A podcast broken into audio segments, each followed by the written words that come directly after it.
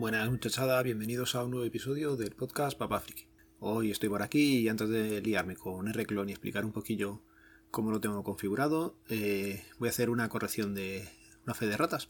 Y es que en el último episodio, dando las gracias a la mujer de un podcaster, metí la gamba en el nombre. No sé lo que dice ahora mismo, pero vamos, es Juan Ángel de Descargas de mi mente. ¿Vale? Que quede claro porque a ver si le vamos a casar a esta mujer con otro hombre y empieza a haber problemas. Venga, vamos al lío y hoy os voy a contar brevemente cómo ha sido la experiencia con RClone y cómo pasé de las primeras subidas que hice a la cuenta de Google Drive en las que casi 4.000 ficheros me llevaban pues unas 5 horas a la última que tengo hecha de ayer que subí las fotos del año 2011 que fueron 5.991 ficheros, vamos, casi 6.000 ficheros, y solamente me tomó 2.000, o sea, 2 horas y 12 minutos subirlas. Mayormente no he tenido que hacer nada. Lo único es mirar un poquito de documentación y entender un poco eh, los parámetros.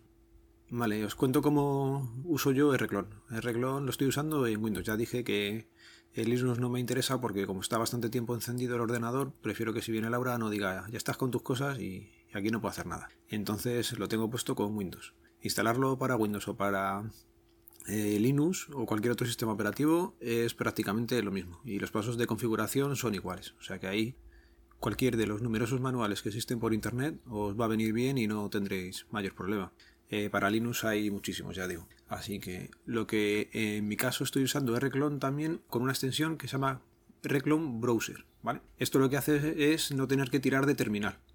Y lo bueno que tiene también la extensión es que ella misma te genera cuando estás lanzando el proceso de subida, de copiar los datos, la línea de comandos que está utilizando, con lo cual la puedes copiar y entenderla un poco y ver qué es lo que has cambiado, aunque ya lo has visto tú en la parte de las ventanitas que vas cambiando, pero ya tienes así una línea por si te la quieres llevar luego a cualquier otro ordenador o entenderlo, es más sencillo.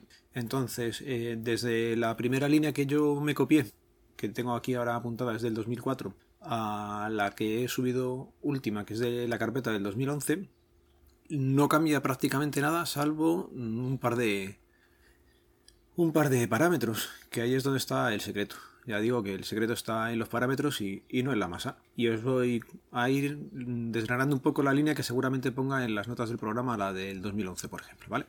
El primero que te está poniendo es dónde está, o lo primero que vais a ver es eh, dónde está la ruta del programa. En mi caso la tengo puesta en C, en la carpeta reclon, y luego se llama reclon.exe. Luego le indico eh, qué es lo que tiene que hacer. En mi caso es una copia, ¿vale? Yo estoy copiando mis ficheros a la nube. La nube recuerdo que está cifrada, no quiero que nadie meta mano y en principio es una copia de seguridad. No voy a estar ni mirándola ni tengo que hacer nada. Estará ahí por el tiempo que dure la cuenta ilimitada. Esperemos que sea muchos años, pero vamos, que es una copia añadida a mi sistema de backup que ya tengo montado, ¿vale? Más cosas. El siguiente parámetro que hay que poner y que al principio yo no ponía son dos guiones verbose, ¿vale? Dos guiones medios, no las barritas de abajo. Dos guiones medio verbose, lo que conseguimos es que nos muestre o que nos esté dando feedback. Me explico. Cuando empiezo a hacer el proceso, las primeras veces que lo hice, yo no sabía si estaba funcionando o no. Ponía que estaba trabajando, pero yo no veía nada. ¿Por qué? Porque este parámetro no lo tenía puesto. Con línea de comandos sería lo que os he dicho, los dos guiones verbose, pero si vais a la aplicación de web browser, que también dejaré en las notas de programa las que estoy usando, tienes un, una ventanita. Vale, no he explicado también cómo funciona el programa. Ahora sí eso os voy diciendo sobre la marcha. Con RClone Browser lo que te saca es un navegador.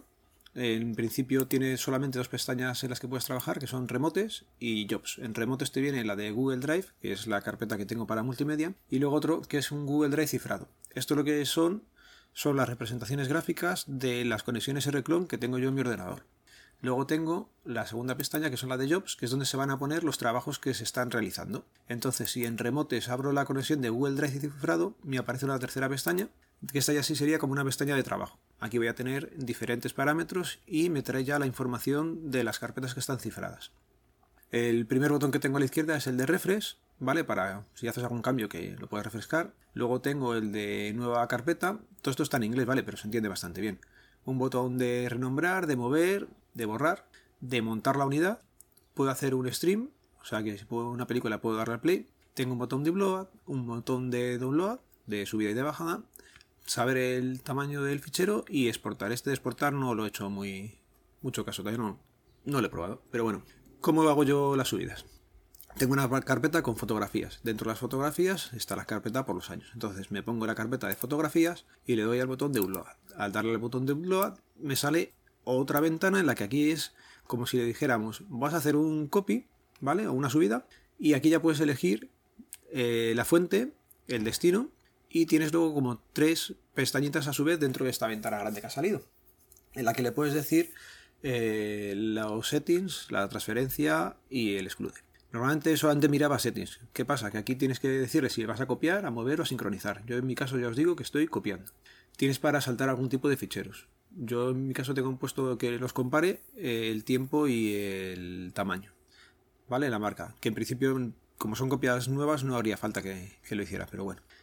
Otra de las pestañas, que esta es por la que hemos abierto antes esto, era eh, la salida verbose que no sé muy bien cómo traducirlo, pero vamos, básicamente es que te dé el feedback y sepas lo que está haciendo el programa, ¿vale? Si tú esto no lo marcabas, que yo al principio no lo marcaba, ¿qué pasaba? Que el programa se ponía a trabajar y como tarda dos horas, pues tú no sabes si estaba haciendo algo o no y pensabas que se había quedado colgado, ¿vale? Con lo cual, si vais a hacer cualquier tipo de subida, yo recomiendo al principio por lo menos que pongáis el verbose, que lo marquéis o en el check del Reclone Browser o cuando lo lancéis el parámetro, o sea, el comando que le pongáis los dos guiones verbose.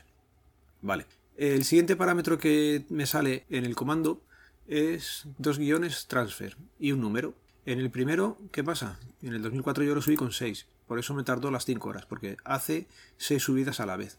¿Qué pasa? Que ya en el último, y aquí es donde venía todo el secreto y donde viene toda la cosa, en el transfer le tengo puesto 30, ¿vale? Hemos pasado de estar subiendo 4 cosas, perdón, 6 cosas, no, por defecto te pone 4, en la del 2004 ya la había dado Mira, el programa por defecto te pone cuatro transfers solo, ¿vale? Y es porque en alguna de las nubes de las que él puede subir solamente tienen para hacer o admitir cuatro. Entonces por eso él te lo deja en el mínimo, para que se te funcione bien con cualquiera de las nubes que uses. ¿Qué pasa? Que se te eterniza. Poniéndolo en el 2011, ya digo, con la transferencia 30, pues va mucho, mucho más rápido.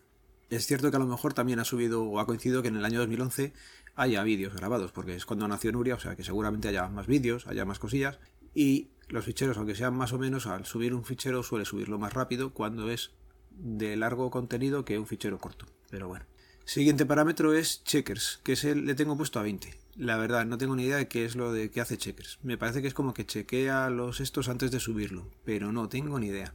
Lo he puesto con 20 al final y en los primeros lo tenía puesto con solamente 8. Que creo que recordar que era 6 o así lo que te marcaba al principio. ¿Vale?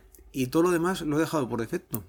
Él por defecto me está dejando eh, otro parámetro que son dos guiones con time out en 60 segundos, dos guiones con time out 300 segundos, dos guiones retries, que son los intentos por si hay algún error, en 3, dos guiones low guion level guion retries en 10, que no sé lo que es, ya digo que está en parámetro tal cual ha salido de, del programa, y en este tengo las estadísticas, que son dos guiones stats en un segundo. ¿Qué pasa? Que esto me he dado cuenta ahora cuando iba a empezar a grabar que había este parámetro. No sé muy bien dónde está en Reclone Browser porque por aquí no lo he visto en ningún lado, ¿vale? Entonces este, por ejemplo, se podría cambiar. Volviendo a Reclone Browser, seguimos. Eh, después de lo que os estaba diciendo antes de la pestaña de settings, donde estaba lo de copiar, y mostrar la información, tiene otra pestaña que es transferencia, ¿vale? Aquí es donde le puedes poner los transfer a 30, que es lo último que os he dicho, ¿vale? Y los checkers en 20. Puedes limitar el ancho de subida, un mínimo, un máximo. Yo como lo hago cuando estoy o sin hacer nada por casa, que no voy a tirar de internet o no estamos viendo la tele, o por la noche cuando estamos durmiendo, pues no le tengo puesto nada. También tienes eso, aquí se le pondrían los reintentos, el low level retries y todas estas cosas que os he dicho. Y luego tiene una última pestaña en la que se le puede incluir como os diría, deleted excluded files from destination, que bien hablo inglés, ¿eh? Bueno, que se supone que puedes decir que excluya una ruta o unos ficheros de, al destino, ¿vale? Y ya está. Esto es como estoy usando yo Rclone Browser. Así que en principio estaba usando un el Rclone Browser original, ¿vale? Que está en la versión 1.48 y eh, el otro día en el grupo de Yugi, que se le está dando bastante uso también a Rclone, eh, nos pasó un fork que está más actualizado en el que también trabaja con la versión de 1.48, pero las estadísticas, por ejemplo, en el que os he comentado primero, no muestra barra de progreso cuando haya un fichero largo y en este sí, ¿vale? Eh, me voy a llevar las dos y las pongo luego en la nota del programa y os dejaré también pues el comando que tengo puesto el último, ¿vale? Y nada más, os he pegado una chapa un poco curiosa porque dicho y contado es menos visual que en algún vídeo de YouTube o de alguna forma o si tuvierais delante del programa, pero espero que se haya entendido. Básicamente lo que hay que cambiar, haciendo el resumen de, del podcast, es que tengáis en cuenta eh, los parámetros verbose para que sepáis un poco qué es lo que está haciendo y sobre todo transfer, ¿vale? Los transfers, yo al principio estaba pasándolos en 6 y claro, pues para 2640 ficheros se tardó 3 horas son muy pocos ficheros en comparación con las últimas carpetas y tardó 3 horas. Ya os digo, la última subida son 6.000 ficheros, 24 gigas y medio y solamente ha tardado 2 horas 12. O sea que compensa estudiar un poquillo el programa y saber que el secreto está en, el fichero transfer, por lo menos en mi caso. ¿Vale? Ahora, no os doy más la chapa eh, en este programa y tengo, tengo pendiente eh, empezar a hablaros de las Marathon Pod. Eh, de momento os voy a remitir al podcast que ha sacado Mazinger Astur y si hay algún podcaster que quiera animarse a venir, todavía hay huecos en la parrilla y si no se le hace, así que que porque haya unas horas limitadas no nos vamos a quedar sin grabar. Yo, por ejemplo, tengo claro que no voy a hacer un directo al uso. Me iré acoplando con toda la gente que quiera y que me permita estar con él, así que yo mi hora la tendré repartida por muchos otros programas. Y nada, si queréis venir, ya sabéis, poneros en contacto con cualquiera de los que dice Mazinger, o conmigo, con él, con Juan Ángel, con el que queráis, ¿vale? Ahí hay una cuanta gente ya dando el callo, así que os vamos a, a esperar allí a todo el que quiera ir, ¿vale? Venga, un saludo, nos vemos, nos leemos, nos escuchamos. Adiós.